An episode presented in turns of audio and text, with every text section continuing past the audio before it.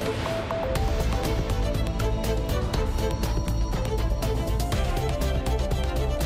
Tarde de quarta-feira, dia 15 de fevereiro, está aí o Portugal em direto. Quais são hoje os temas em destaque? Cláudia Costa, olá, boa tarde. Olá, viva, boa tarde. No Alentejo, a futura barragem do Pisão, no Conselho do Crato, tem luz verde para avançar. É esperada há 80 anos.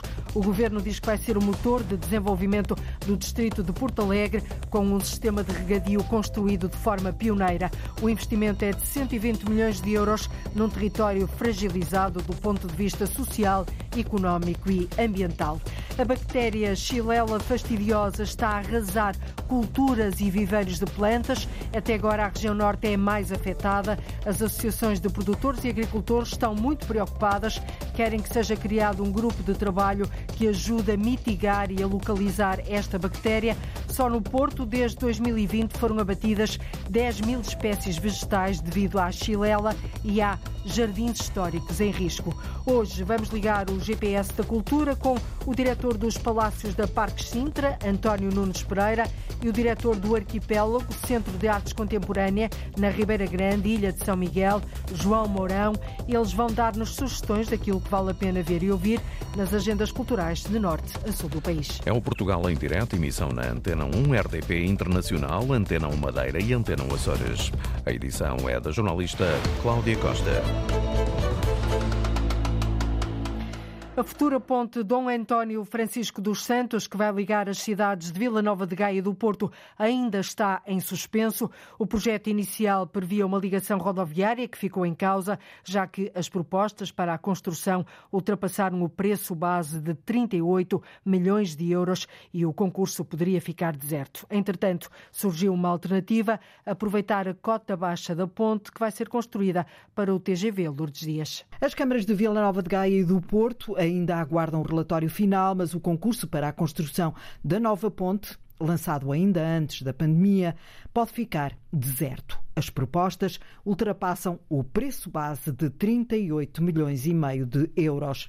Se o projeto cair por terra, há já uma solução, diz o autarca de Vila Nova de Gaia, Eduardo Vitor Rodrigues. Decorre de, no entretanto, ter havido uma abordagem do Ministério das Infraestruturas para uma solução de ponte com dois tabuleiros, um tabuleiro superior com travessia TGV e um tabuleiro inferior que, no fundo, substituiria, caso corresse mal o concurso, a solução que os municípios de Gaia e do Porto tinham lançado. E essa será, muito provavelmente, será o desfecho. Um projeto mais eficiente do ponto de vista financeiro, diz o autarca de Gaia, que ficará por conta dos dinheiros da Europa em vez das verbas avançadas pelos municípios. Eduardo Vitor Rodrigues diz que não interessa quem constrói não temos nenhum tipo de vaidade eh, em ter uma ponte dos municípios, queremos é que a ponte sirva às pessoas e se ela for feita por, pelas infraestruturas e, e, e, fizer parte de uma ponte dupla um, que, que ali vai nascer, pois para nós o que interessa não é quem fez, é quem beneficia e de facto os cidadãos é que vão, é que vão beneficiar. O autarca assegura que a reabilitação dos espaços de acesso à nova travessia mantém-se de um e do outro lado. Não põe em causa o grande projeto dos dois municípios de reabilitar eh, toda, toda, a zona ocidental das cidades eh, e de o fazer com uma nova travessia, que, repito, também eh, não acrescenta rodovia, não acrescenta uh, uh, travessia rodoviária, até porque do ponto de vista ambiental isso seria discutível, mas substitui a travessia rodoviária da ponte uh, Luís I, do tabuleiro inferior uhum. da ponte Luís I. Para já uma coisa é certa, o nome da nova travessia que vai surgir na zona de Oliveira do Douro, em Gaia, e de Campanhã, no Porto, vai manter-se Dom António Francisco dos Santos. Pelo menos esta para já é a única certeza, de resto ainda há muitas incertezas relativamente a esta futura ponte Dom António Francisco dos Santos que vai ligar as cidades de Gaia e do Porto. Um grupo de pais de Bragança, descontentes com o funcionamento da urgência pediátrica, está a fazer uma petição que já vai com cerca de 3 mil assinaturas para que a unidade hospitalar local tenha uma urgência pediátrica efetiva. Eles queixam-se de que várias vezes têm de levar os filhos a Vila Real, a mais de uma centena de quilómetros de distância, com tudo o que isso implica. O documento Afonso de Souza vai seguir para a Assembleia da República. Ana Soares é mãe de duas meninas. Já me aconteceu, uh, ao fim de muitas horas de espera, termos tido alta, não ter sido visto. Tenho duas filhas, uma de 7 anos e outra de 4, não ter sido vista por um especialista uh, e efetivamente depois termos que nos deslocar para Vila Real. Isso não pode, não pode acontecer. É importante que efetivamente o SNS seja um sistema nacional de saúde e não um sistema litoral de saúde. Alexandra Veiga tem dois miúdos. Em dezembro passado, desesperou. Desde a primeira vinda à urgência Até que o meu filho ficou internado foram cinco dias de espera. E depois ficámos internados no, no serviço de pediatria quatro dias. Se houvesse urgência de pediatria, isto não acontecia?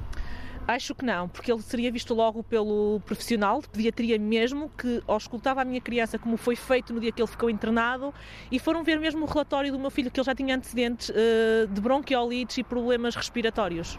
Alexandra conhece mais casos de outras mães. Várias mães. Tenho outro caso de uma mãe que tem um miúdo da idade do meu, que até fomos colegas nas aulas de preparação para o parto, em que o filho dela lhe reventou um ouvido Nunca foi chamado o, o pediatra. Mais grave ainda, não tinham um otorrino para ver essa criança e foi passado um dia, 24 horas, é que foi encaminhada para o serviço de Mirandela. Ana Soares acrescenta que o que existe ali não dignifica nada ao serviço para as crianças. Por exemplo, da sala de espera, uh, que existe efetivamente uma sala de espera apenas para as crianças, é tão pequena que, na grande maioria dos dias, há crianças e pais à espera nos corredores. Isto não tem dignidade nenhuma.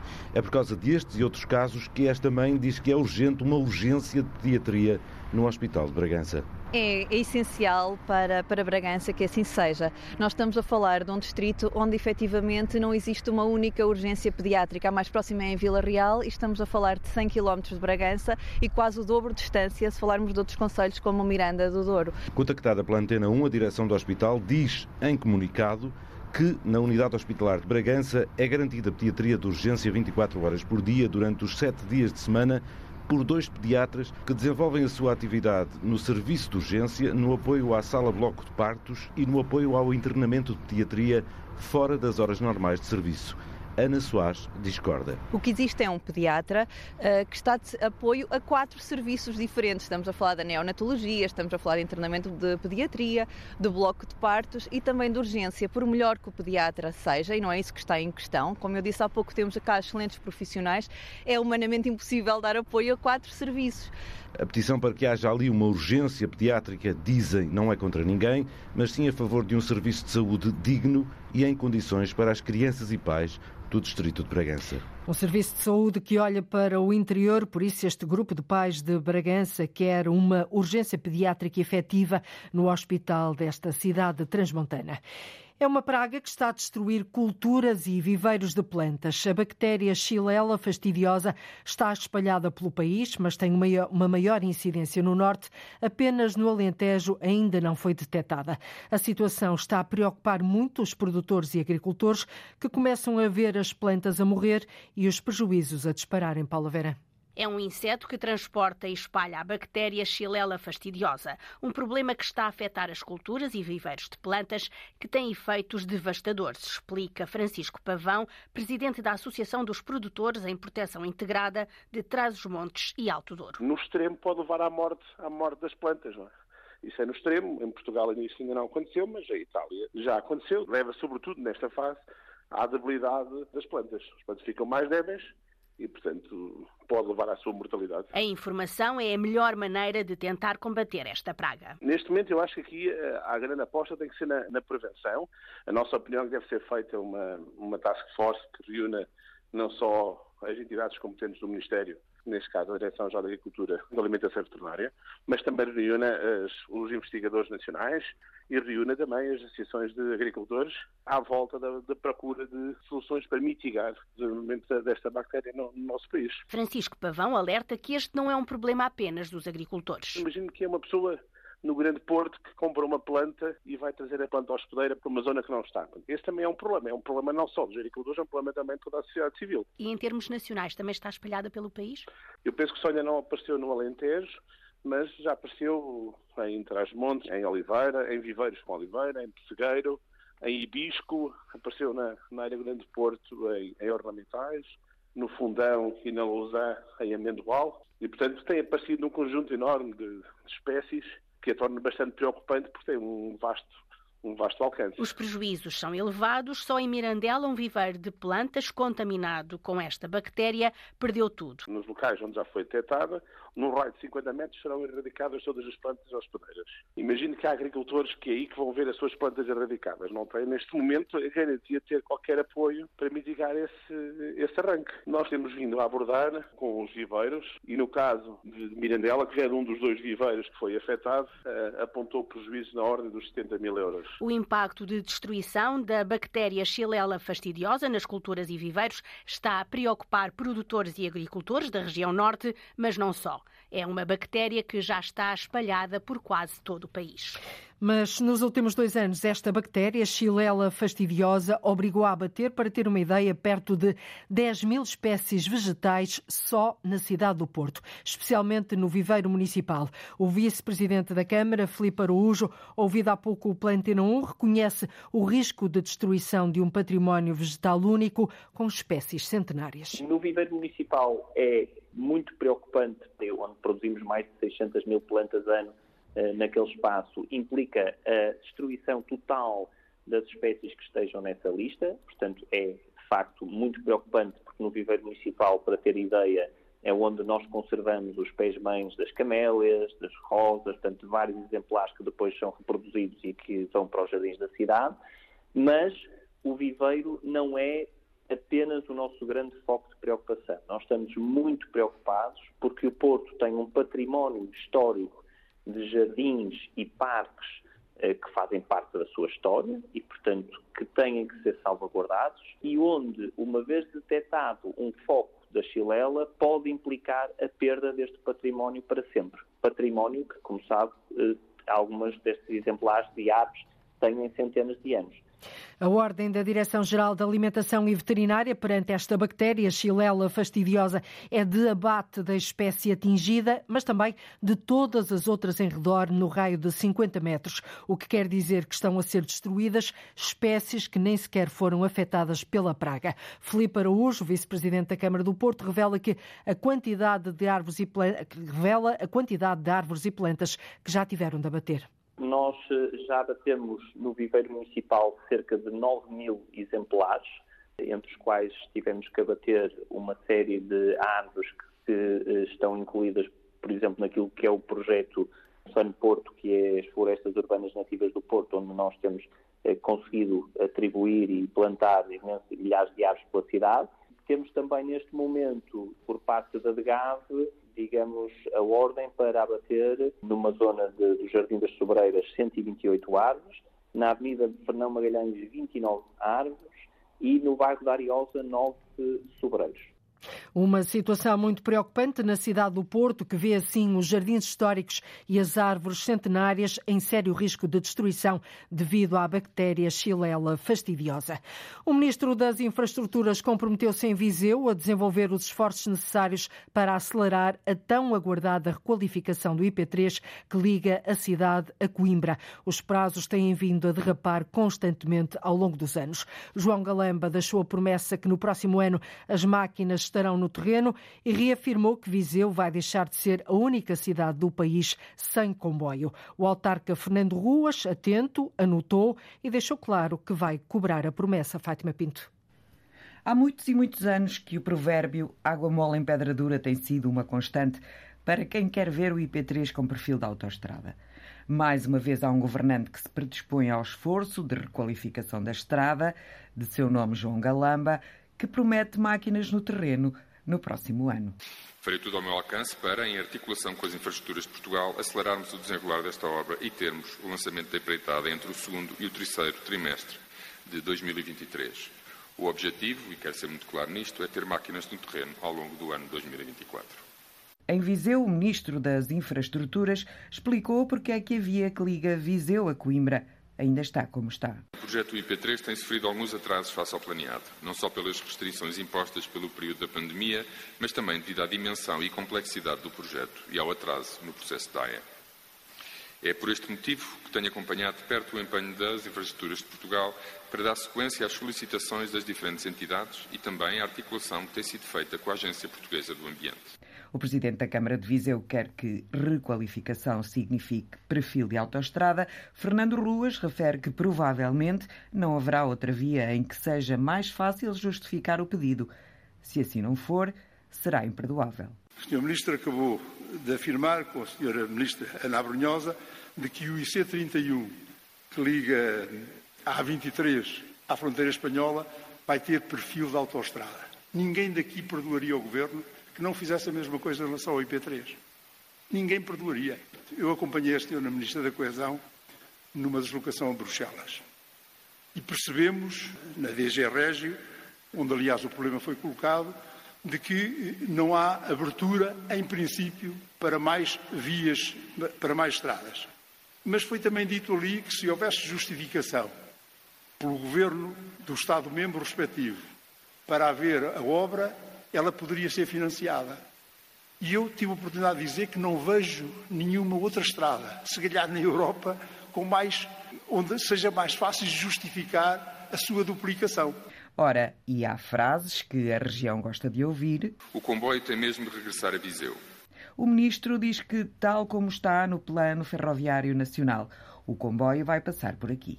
O Plano Ferroviário Nacional, que está em consulta pública até ao final do presente mês, prevê a construção de uma nova ligação ferroviária entre o litoral e o interior centro, no eixo Aveiro, Viseu, Guarda, Vilar Formoso. Estamos, por isso, convictos que em breve Viseu deixará de ser a maior cidade da Europa sem ligação ferroviária. João Galamba esteve em Viseu para assinar o auto de consignação para melhorar um troço da Nacional 229, concretamente entre a variante do Sátão e a rotunda de acesso ao Parque Industrial de Mundão, em Viseu, num investimento de 3,4 milhões de euros principalmente a requalificação do IP3, mas também o comboio para Viseu. O autarca Fernando Ruas vai estar atento e garante que vai cobrar a promessa. Há quase 80 anos que se fala na necessidade de avançar com a barragem do Pisão. Com 120 milhões do PRR, o Plano de Recuperação e Resiliência, há agora luz verde para a construção de uma barragem que vai inundar cerca de 10 mil hectares. Uma infraestrutura que vai deixar submersa a aldeia do Pisão, no Conselho do Crato. Paulo Nobre. Há quase 80 anos que se fala na construção da barragem do Pisão. Já tenho 67 anos e nasci com essa conversa. A ver se a gente vai. Os cerca de 90 habitantes da aldeia do Pisão esperam que seja desta que a barragem avance. A expectativa é muito grande. Ao fim de tantos anos, finalmente o sonho tornou-se realidade e cada vez mais eles acreditam nisso. Há sempre aquele friozinho na barriga, como se costuma dizer, mas sim tão cientes de que vem a barragem querem a barragem e será muito bom para todos. Ana Isabel Mereces é presidente da junta de freguesia de uma aldeia que será totalmente inundada quando a barragem estiver terminada. Acho que será um processo não tão complicado como se pensa, porque isto as pessoas já estão à espera há muito tempo e, e queremos todos que corra bem e a própria população também quer que corra bem. Também está assegurado que eles irão ter a sua aldeia do Pisão, ao lado do Monte da Velha, mas terão a sua aldeia do Pisão. Uma nova aldeia há de nascer após a construção da barragem do Pisão, uma obra agora lançada pela Ministra da Agricultura, Maria do Céu Antunes. Este projeto aqui da barragem do Pisão eh, vai claramente eh, ser um motor de desenvolvimento para um território como este, que é muito fragilizado do ponto de vista social, eh, do ponto de vista económico e também do ponto de vista ambiental. O PRR garante 120 milhões de euros para a construção da nova barragem. Estamos a falar numa barragem de aterro, de terra, com 54 metros de altura e que vai criar uma albufeira com aproximadamente 116 milhões de metros cúbicos de armazenamento e 723 hectares de área, de área inundada. Mário Samora faz parte da equipa de projeto de uma barragem com fins múltiplos. A utilidade número um vai ser, de facto, a rega de cerca de, 4 mil, de 5.300 hectares de área equipada, 4.600 de área útil. Isso é a utilização número um e depois vamos ter também, vai ser também utilizada como reforço do abastecimento de água a esta zona. Um projeto que terá grande impacto na região, defende o presidente da comunidade intermunicipal do Alto Alentejo, Hugo Hilário. Este é um projeto que tecnicamente vai ter uma abrangência e uma influência, um impacto importantíssimo do ponto de vista do regadio, do ponto de vista do turismo, do ponto de vista da eficiência energética, do ponto de vista da sustentabilidade ambiental, mas principalmente do ponto de vista socioeconómico de todo o nosso Alto Alentejo. O projeto original da barragem do Pisão remonta aos anos 40 do século XX, prevê inundar 10 mil hectares de campos alentejanos. À inésima promessa, assegura-se arranque das obras para este ano, com a barragem pronta em 2025. 80 anos à espera, o investimento é de 120 milhões de euros num território fragilizado do, do ponto de vista social, económico e ambiental. Vamos viajar. As pessoas, quando viajavam, chegavam às cidades cansadas, exaustas. Quem é que fala? Dália Paulo é diretora municipal na Câmara de Loulé. E tem histórias para contar. A história do país faz destas pequenas histórias locais. Já lá vamos ao local daqui a instantes. Pelo país está a correr uma onda de solidariedade para ajudar as vítimas do sismo da Turquia e da Síria. Em Lisboa, a Junta de Freguesia do Beato começou esta campanha solidária há dois dias. Foram recolhidos alguns bens que seguem hoje para a Embaixada da Turquia, mas o certo é que a adesão tem ficado aquém das expectativas. A repórter Arlinda Brandão foi até um dos locais de recolha. Agora pedem-se bens mais específicos, como, por exemplo, tendas, pijamas, cobertores ou aquecedores. Os sacos com roupa, que são poucos, estão empilhados a um canto desta sala da junta. São roupas, cobertores, eh, lençóis, casacos. Bruno Motinho, da Junta de Freguesia do Beato. Esta recolha solidária para ajudar as vítimas do sismo da Turquia e da Síria começou há dois dias, mas a adesão ainda é fraca. Até à data não recolhemos muita coisa, é verdade, mas continuamos com a campanha ativa para todos aqueles que quiserem ajudar a quem neste momento mais precisa. Esta mesma sala depressa ficou cheia com ajuda para enviar quando foi o início da guerra da Ucrânia. Os tempos são um pouco diferentes. Todas estas incertezas do que é que poderá vir a ser o futuro e o aumento do custo de vida, as pessoas eh, têm-se retraído um pouco. Estes sacos vão ser entregues na Embaixada da Turquia em Lisboa. Ainda hoje pretendemos nos dirigir lá para entregar tudo aquilo que, que, recebemos até à data. A Junta do Beato espera que, a partir de agora, esta recolha solidária ganhe um novo folgo e dá exemplos de produtos que são mais necessários. Tendas para inverno, eh, está muito frio eh, na Turquia nesta, nesta altura do ano.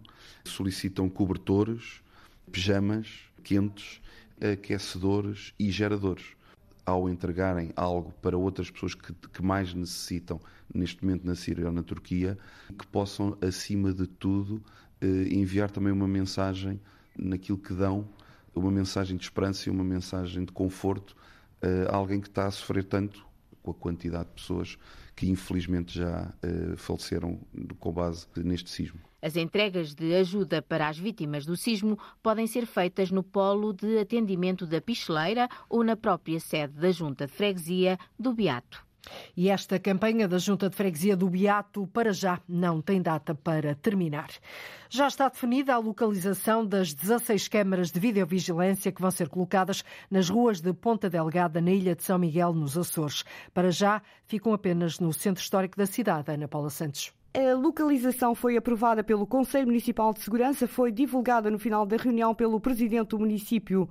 O futuro sistema de videovigilância vai ter 16 câmaras, todas elas a instalar em locais públicos, todos eles no Centro Histórico de Ponta Delgada. Os locais são os locais que abrangem todo o Centro Histórico de Ponta Delgada, Rua dos Mercadores, Rua Manuel Inácio Correia, Rua Índice Ribeiro, Rua Machado, Rua Machado dos Santos, rua aqui da Praça do Município, a rua também aqui uh, do, do, junto ao Campo São Francisco. Portanto, são locais que estão espalhados na nossa, no nosso centro histórico de Ponta Delgada. A escolha dos locais para instalar as câmaras do sistema de videovigilância esteve a cargo da Polícia de Segurança Pública. O presidente da autarquia esclarece que é a PSP a entidade que vai continuar a instruir o processo. Agora que estão definidos, de facto, os 16 locais onde vão ser instaladas as câmaras, as câmaras, portanto tudo isto irá ser feito a muito breve trecho. Não há aqui, digamos, mais nenhum procedimento que implique uma aprovação enfim, por parte de, do Conselho Municipal de Segurança. Portanto, estão definidos os locais, a fundamentação, a fundamentação factual e jurídica e, como tal, assim que a PSP tiver este documento elaborado, iremos remeter de imediato para o MAI. Definidos os locais, a Câmara de Ponta Delgada quer remeter ao Ministério da Administração Interna o pedido daqui a menos de um mês. O Presidente da autarquia espera instalar o sistema de videovigilância ainda este ano. E será a estreia da videovigilância nos Açores. Na Madeira, a Polícia Judiciária espera reforçar até ao final do ano o Departamento dos Crimes Económico-Financeiros. Será também reforçada a área da Polícia Científica. Sérgio Freitas Teixeira. As necessidades atuais obrigam a Polícia Judiciária a reforçar os meios humanos na Madeira. Em declarações à Antena 1, o coordenador da PJ na região, Ricardo Tecedeiro, explica os planos nesta área. O que se prevê é que possa haver algum reforço nos meios humanos, tanto a nível de investigação eh, criminal, neste caso, inspectores, como também na área técnica, em especialistas de polícia científica. Abriram um conjunto de concursos, foram admitidas pessoas, algumas delas estão a frequentar eh, cursos de formação nesta altura. A nossa expectativa é que até ao final do ano, se tudo correr dentro do previsto, que possamos ter aqui também na Madeira algum apoio a nível técnico e pericial designadamente na área tecnológica, ou seja, de, de alguém que nos ajude uh, na análise daquilo que são equipamentos informáticos. Portanto, pretendemos ter aqui esse apoio mais próximo. Ricardo Tecedeiro admite a necessidade de reforçar os meios no Departamento dos Crimes Económico-Financeiros. Pretendemos ter apoio mais, mais apoio pericial também na área da, das, das perícias financeiras e contabilísticas, porque na, na área do, do, do, crime económico e financeiro é necessário também termos, termos esse apoio. Eh, portanto, contamos também ter, ter, ter essa, essa, essa valência aqui na, na, na Polícia Judiciária, a par de, de, poderem surgir também alguma, alguma possibilidade de reaproveitamento de espaço em função da instalação da, da, da, da valência da toxicologia, que nos permita eh, fazer aqui, criar um novo espaço e que nos permita também acolher eh, mais pessoas para exercer outro tipo de funções. Os planos para a Polícia Judiciária na Madeira. Reforço de meios na Polícia Judiciária da Madeira. Os banhos islâmicos em Lolé, no Algarve, preparam-se para ser monumento nacional. O projeto de classificação encontra-se na fase final, com a consulta pública a decorrer durante este mês. Se tudo correr como previsto, o espaço histórico vai ser classificado monumento nacional antes de completar um ano desde a abertura ao público. Cristina Santos. Estamos nos banhos islâmicos em Lolé. As pessoas, quando viajavam, chegavam às cidades cansadas, exaustas e às vezes cheias de pó das, das estradas. E estes banhos, para além disso, eram lugar, locais também de convívio e de uma higiene muito grande que, aquela, que a sociedade islâmica tinha. Dália Paulo é diretora municipal na Câmara de Lolé com o Pelouro da Cultura. Até serem encontrados outros banhos islâmicos que existiam nas cidades nas cidades. Este é o único que neste momento conhecemos em Portugal com registro arqueológico e neste momento musealizado e com possibilidade dos visitantes virem perceber o que são uns banhos islâmicos. De portas abertas ao público, este espaço histórico está agora na fase final do processo de classificação como Monumento Nacional. Vai trazer visibilidade vai trazer para o Algarve mais um monumento nacional, uh, o que é importante para a história do Algarve. A história do país faz destas pequenas histórias locais, destas histórias em que estes monumentos vão dando continuidade àquela história global, à história do do país. Dália Paulo conta que já visitaram os banhos islâmicos 18 mil pessoas nos últimos oito meses uma ruína arqueológica às vezes é muito dura, não é? Nós às vezes olhamos para as pedras e não vemos as pessoas que estavam atrás das pedras. Mas aqui, aqui, é possível, vocês têm estes quadros interativos quase? É isso mesmo, é isso mesmo, ou seja, nós eh, aqui quisemos dar vida às pessoas que fizeram esta, este, estes banhos, que utilizaram estes banhos, como é que se utilizam estes banhos para que o visitante saia daqui com um conhecimento maior e, sobretudo, com uma aproximação maior àquilo que se fazia neste espaço. Funcionaram no século XII e no século XIII, em Lolé. Agora, no século XXI, os banhos islâmicos aguardam a classificação como Monumento Nacional. E podem conseguir essa classificação de Monumento Nacional antes de completar um ano desde a abertura ao público. Uma da tarde, 44 minutos em Portugal continental e na Madeira, menos uma hora nos Açores. Está na altura de ligarmos o GPS da cultura. Às quartas-feiras é sempre assim. Uma vez por semana, dois agentes da cultura, duas vozes, olham para o que há nas agendas e programações culturais de norte a sul do país e ajudam-nos a tomar nota daquilo que, segundo eles, vale a pena ver e ouvir. Thank you.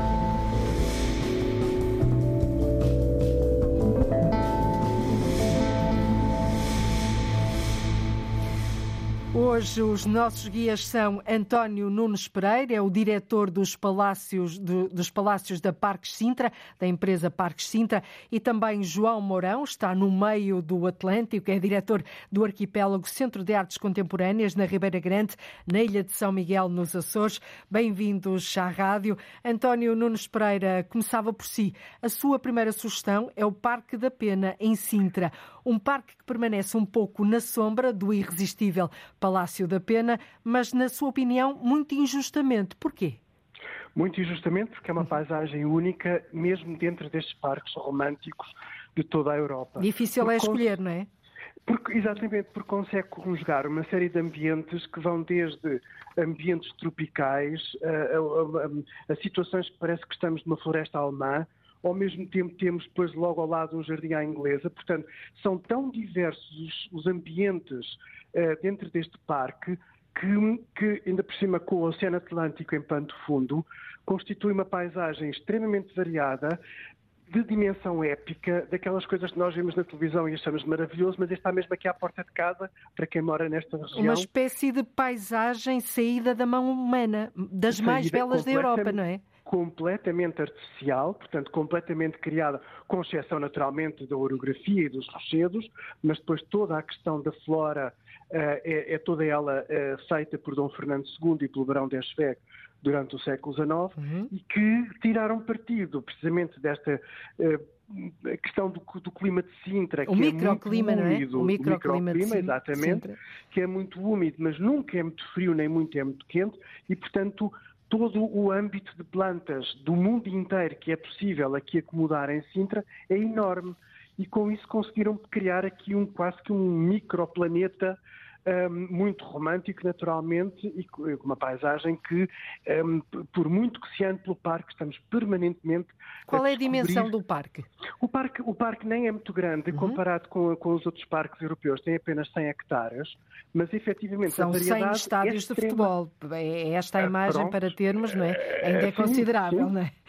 Ainda é considerável e demora várias horas, se não vários dias, para o percorrer. Uhum. Uh, mas efetivamente a densidade de variedade de ambientes que encontramos em comparação com outros parques igualmente românticos desta época na Europa Central, por uhum. exemplo, a dimensão é relativamente reduzida, mas o que há em oferta é mil vezes mais variado e mil vezes mais interessante. Portanto, já está aqui anotado o Parque da Pena em Sintra, pode ser visitado a qualquer altura, presumo, não é? Exatamente. Não, não, tem, uh, não tem horas, não tem data, uh, basta as pessoas... Só durante o dia, de nove, das 9 às 6. No horário normal. Uh, no é? horário normal, exatamente. Das 9 às 6 e ao fim de semana também, naturalmente. E ao fim de semana também, nos dias feriados, só fecha no dia de Natal e no dia de Ano Novo. Pronto, Parque da Pena em Sintra, já está aqui um local para os nossos ouvintes que estão naturalmente a ouvir-nos uh, anotarem para poderem também visitar e nós também.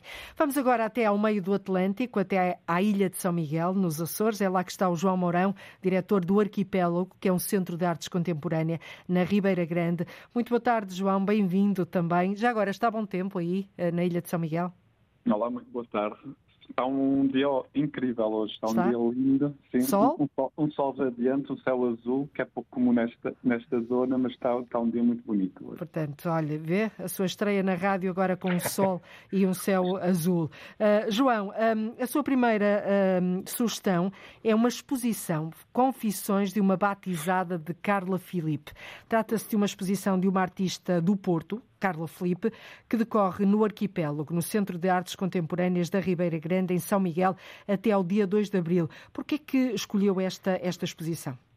Eh, esta, esta, eu escolhi esta exposição, obviamente, está, está, está no sítio onde eu trabalho e é uma exposição em que eu estive envolvido, mas porque me parece que é uma exposição que faz aqui um, um retrato muito importante do, do, que se passa hoje em Portugal também na, na, na, em, com questões feministas. É um pouco esse, esse olhar também que a, que a Carla Felipe faz sobre este território em concreto do, do, da, da, Ilha de São Miguel, mas também um pouco sobre, sobre o nosso país.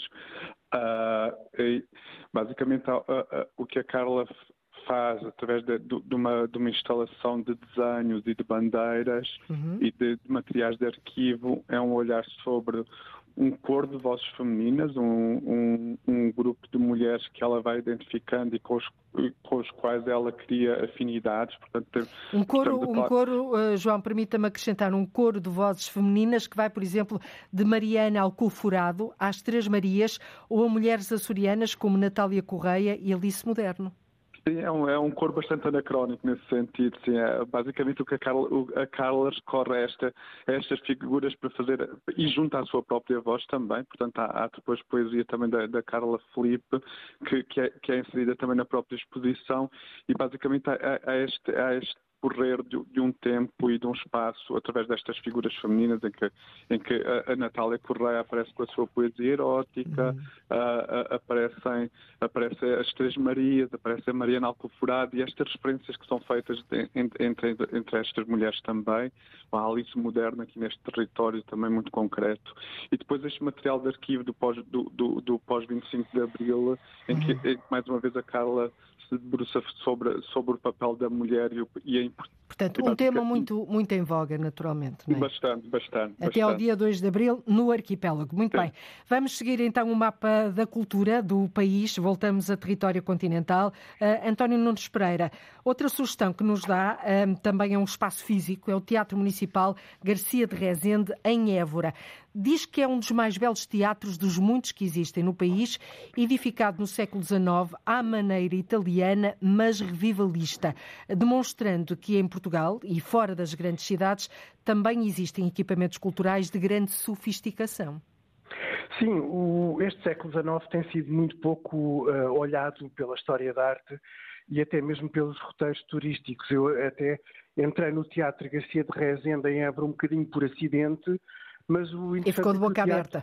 Fiquei de boca aberta, não estava nada à espera daquilo e de repente vejo um, um, um pano de boca de cena do Luigi Manini, portanto, que, que foi o, o, arquiteto da Quinta da Regaleira, importantíssimo aqui também para Sintra, e que explorou a, a estética neomanuelina. E de repente nós estamos num local que até ligamos um pouco mais à, à área rural, embora Évora é uma cidade também toda ela sofisticadíssima e cheia de história, mas efetivamente não esperava encontrar algo tão recente do século XIX. O teatro é maravilhoso, está aberto, penso, eh, durante o dia, portanto pode-se visitar, mesmo que não se vá eh, propriamente a uma récita. E, entretanto, agora que o Teatro Nacional Dona Maria II de Lisboa está em digressão... Exatamente, tem, pelo país. Tem estado, tem estado a divulgar uma série de teatros onde vão atuando e eu, de repente, vou-me apercebendo que, afinal, o Garcia de Rezende que é um teatro excepcional, mas se calhar não é o único. Há vários deste género. Uhum pelo país todo e que todos nós, julgo eu, pelo menos eu, desconhecia e acho que é mais um uma excelente, uma excelente proposta. Patrimónios escondidos, mas que vale a pena descobrir. Teatro Municipal Garcia de Rezende, em Évora. Voltamos aos Açores. João Mourão, escolhe hum, outra sugestão que nos dá, a todos nós, é Monólogo de uma Mulher chamada Maria, com a sua patroa, de Sara Barros Leitão. Curioso, porque já foi aqui citado também por outros agentes da cultura.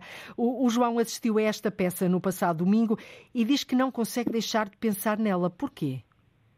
É, interessante que o António estava a falar do, do edifício teatro e depois como, como, nós conseguimos desmontar também este edifício, o edifício que é o teatro e como, e como o exercício que a Sara faz é um exercício quase minimalista nesse sentido de, de, de, de, cena ou nesse sentido do, do, do, que ela tem à sua volta. E é um monólogo, é a Sara, a Sara Barros Leitão uhum. sozinha em, em palco. E, foi, foi, uma experiência muito, foi uma experiência muito bonita no sentido em que a peça é construída através de, de um levantamento histórico que a, Sarah, que a, que a própria Sara faz, é um levantamento muito cá está mais uma vez volta à questão do, do, do, papel, do, do, papel da mulher na, na, sociedade e neste caso muito concreto do, sindicato do serviço doméstico em Portugal e a Sara conta toda esta história do serviço doméstico em Portugal uh, da, do, início deste sindicato e, e, como é que as mulheres... Uma história ainda pouco conhecida, pouco contada, pouco, conhecida, pouco, pouco reconhecida, não é?